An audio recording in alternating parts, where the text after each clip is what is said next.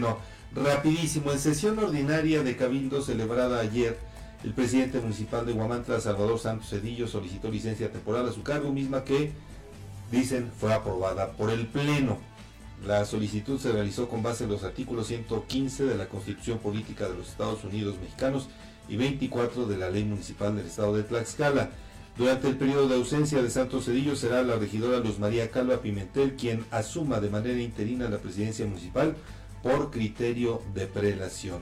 En la sesión también se llevó a cabo la toma de protesta de Calva Pimentel como presidenta municipal interina, quien se comprometió a continuar con las acciones emprendidas por la actual administración en beneficio de la población huamanteca. Pero bueno, ahí le comparto que pues todo esto fue en medio de la opacidad, porque pues no hay certeza de cuándo se realizó la sesión. Así es. Hay eh, algunas versiones que circularon en los corrillos políticos locales eh, sobre la realización de esta sesión ordinaria, eh, pues que habría sido el pasado martes. Otros dicen que fue ayer, pero tú recordarás que ya desde ayer incluso empezaron a circular. Desde el pasado martes ya empezaban a circular estos rumores, pero le digo, no hay certeza, porque en este comunicado, eh, pues que envía quien cobra ahí como vocero, pues solamente evidencia su torpeza,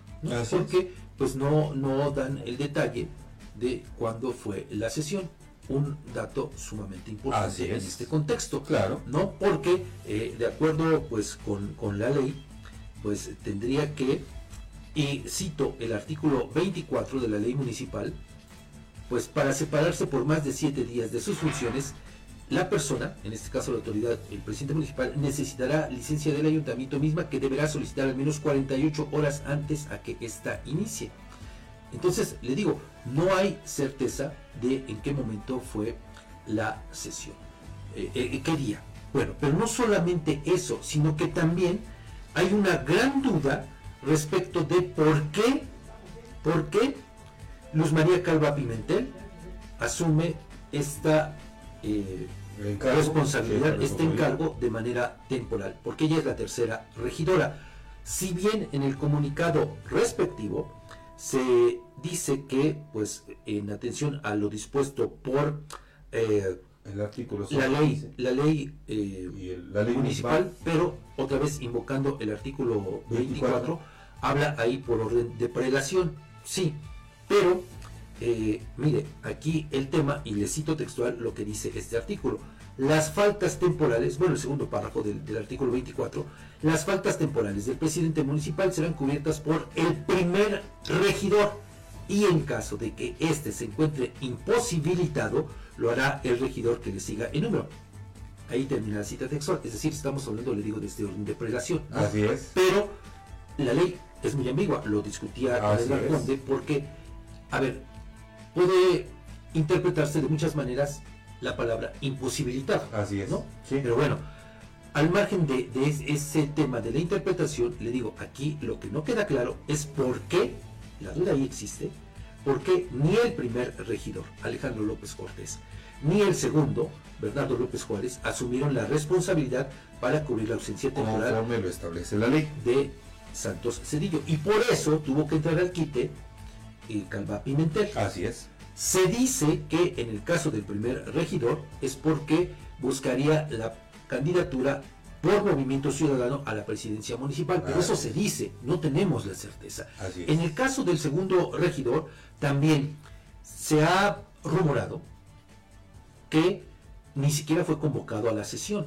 Entonces habría sido plan con maña, lo cual también se me hace un tanto bizarro pensarlo, le voy a decir por qué, porque es increíble que entre un cabildo tan voluminoso como el de Guamantla, no le dijera a alguien de sus cuates, oye, ¿qué crees? Hay sesión, para determinar el tema de la licencia de Santos, ¿no?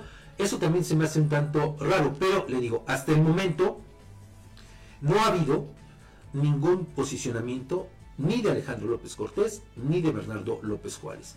Aprovecho estos micrófonos, este espacio para pues invitarlos a que vengan y que platiquemos sobre este tema, que sin duda es importante para los guamantecos, sobre todo tomando en cuenta pues eh, el cúmulo de irregularidades, de anomalías, que deja, por lo menos de manera temporal, Juan Salvador Santos Cerillo al frente de la administración de aquí de Guamantla. Ya ni se diga el tema de la, de la seguridad pública. Por cierto, fíjese, tampoco pues se nos informa de cuánto tiempo estará de cuánto tiempo consta la licencia. La licencia. Le digo, obviamente, pues de manera muy mañosa, quien cobra como vocero, pues oculta este dato. Claro. ¿no? Podemos inferir que, como se va a dedicar a este tema de buscar la reelección, Santos Cerillo, pues quizá regrese hasta después del 2 de junio. Eso es un supuesto nada más. Pero, mire, aparte de, de, los problemas de inseguridad de los que ya le hemos dado cuenta, pues también hay que recordarle solamente que Juan Salvador Santos Cedillo, pues en enero pasado se ubicó en el sótano del ranking nacional de alcaldes elaborado por la empresa Demoscopia Digital. Según esa empresa, el Guamantleco se ubicó en el sitio 203 nacional y en el cuarto estatal de los cinco ediles evaluados de aquí de la entidad. En la medición de enero de este 2024, Santos Cedillo contó con una calificación aprobatoria de apenas 24.1%, lo que evidencia una estrepitosa caída si se compara con meses previos. Y bueno, también en enero pasado, la empresa Mitowski dio a conocer los resultados de una encuesta en la que Santos Cedillo también salió reprobado al ubicarse entre los peores, los peores de los 150 presidentes municipales evaluados a nivel nacional. En esta medición de Mitowski, les recuerdo, el PBMista se ubicaba en la posición 127 de 150 con una calificación aprobatoria de apenas 39% de sus gobernados, mientras que 58.4% lo desaprobaba. Fíjate, Ese es el contexto de todo esto. Es el contexto, Fabián. Y bueno, aquí sí eh, creo que hace falta mayor claridad en los mensajes, pues para que la, quienes nos dedicamos a los medios, pero sobre todo la ciudadanía en general, pues no andemos eh, eh, alimentando estos rumores o hagamos inferencias si se tiene la información. ¿no? Exactamente.